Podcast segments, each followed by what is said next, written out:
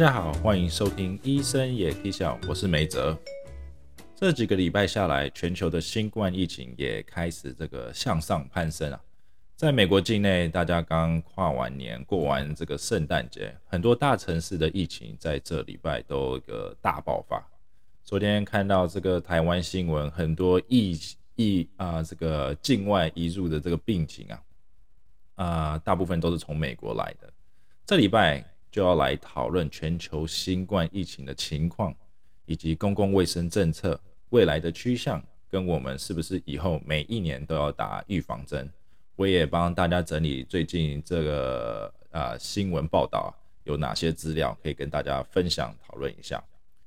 想必现在啊的大家至少都接种过一剂或两剂的这个新冠疫苗啊，或者是有 booster 这个第三剂。但现在问题来了，这些去年打好的疫苗有没有办法有效的对付这个新冠变种病毒，像是 Omicron 或是 Delta？越来越多初步研究表示啊，全球大部分地区接种的新冠疫苗几乎无法抵抗这个传染性极强的 Omicron 或 Delta 的这个呃感染啊。所有疫苗似乎都只能提供相当程度的保护，避免 Omicron 引起的这个重症。这也是我们当然最关键的目目标疫苗的目的之一啊。但是只有这个辉瑞或 Modena 的疫苗在接种加强针 booster 后，似乎对防止感染具有这个初步的成效啊。而全球大部分的地区也都没有办法获得这两种疫苗。到目前为止，大部分证据都是在实验室里的这个 data，所以并不能全面掌握人体的免疫反应，也无法。追踪疫苗对这个现实中世界人群的影响，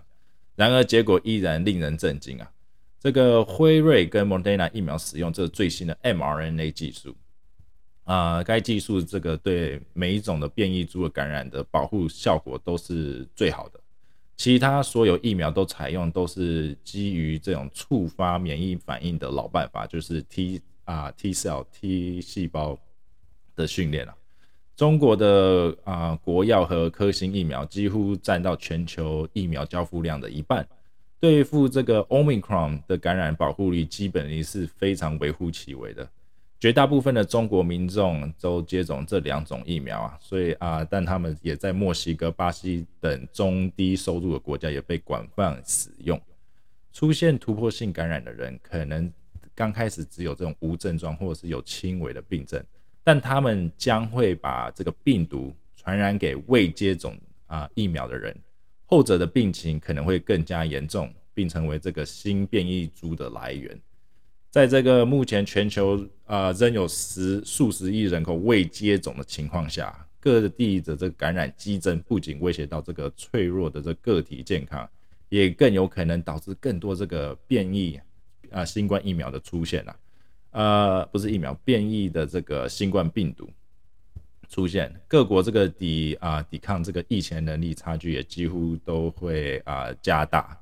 疫苗对 Omicron 的这个防御效果有限的消讯啊这个信息啊，可能会抑制发展中国家啊对疫苗的需求量。这就是有些国家对这种呃。开始对 Omicron，因为很多人说这疫苗没有用，呃，所以就不想要去接种，已经也开始感到犹豫，或者是有其他顾虑这些健康问题啊。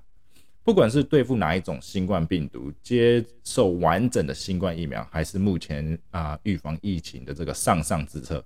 这里要跟大家科普一下，接受过这个新冠疫苗的人，并不代表你的身体不会有任何新冠病毒。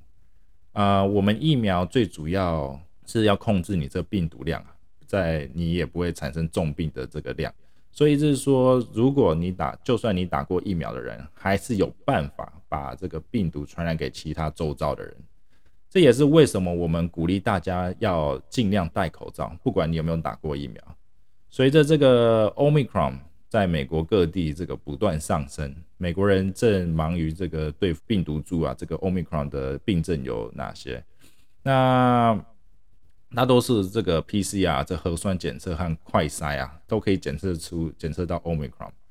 人们从初步的数据中发现了一些症状的差异啊，但专家不确定他们是否有任何意义。例如说，南非上礼拜有一个私人啊医疗保险公司就发布出这个数据，表示说，呃，感染 Omicron 的南非人经常会出现喉咙痒或这个疼痛。也并伴有这个鼻塞、干咳跟肌肉酸痛啊，尤其是呃腰背这下后背的这个疼痛。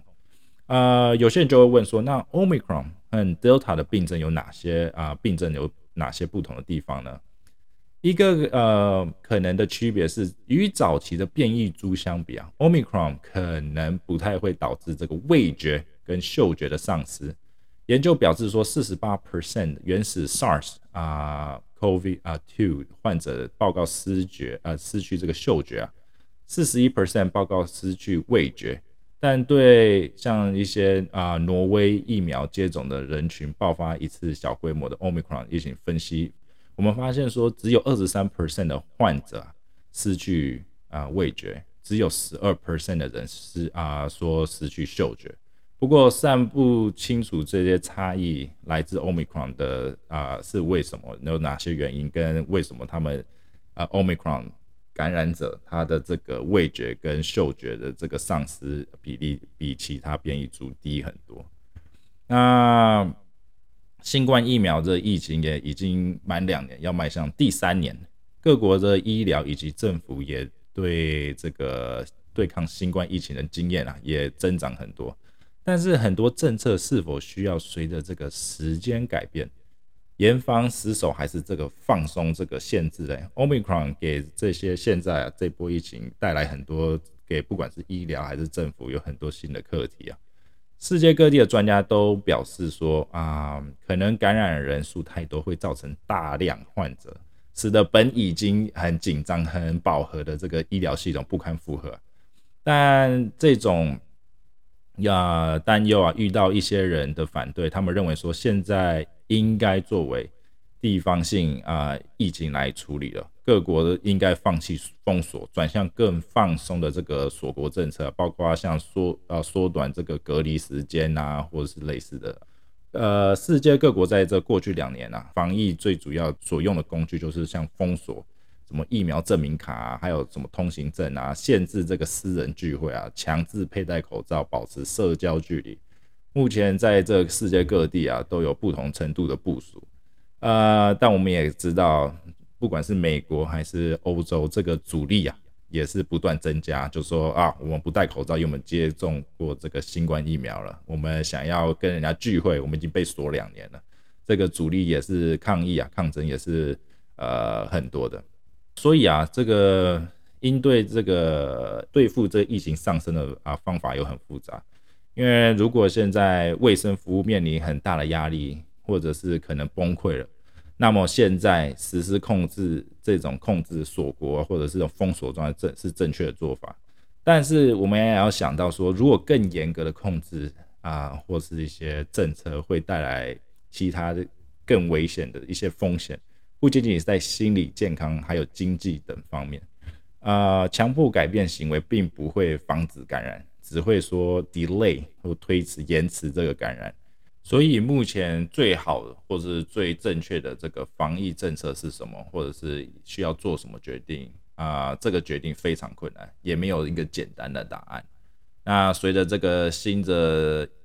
疫情啊，新冠病毒变变种啊，什么又一波感染啊，这个是非常令人沮丧的一年啊。眼看着新年的前夕啊，或者是一些 party 都一个一个皆被取消，这一切都会让我们人啊感到疲惫啊，或者也是非常 depressed。但随着这个疲乏啊，另一种感觉正在啊生根，就是新冠病毒并不会被疫苗或者是。封锁锁国而去除掉，或者是消失在这地球表面上，而是成为我们这个人类啊，人们必须学会与他们病毒共生存的这种一种态度啊。也许在未来几年都是如此。我们可能说啊，以后接种这个流行啊感冒的疫苗啊，我们也要顺便接种这个新冠病毒的疫苗，也有可能变成是每一年都要接种这种疫苗了。所以现在我们大家能做好的就是戴好口罩，接种你政府或你当地可以提供的疫苗都接种好，勤洗手，这就是目前跟流行病毒共存最好的方法之一啊！希望大家最近身体都能健康啊！相信二零二二年会比去年更好的，好吧？这礼拜我们就讨论到这里。如果有任何问题或想讨论的话题，请寄信到我们的信箱。我是梅泽，拜拜。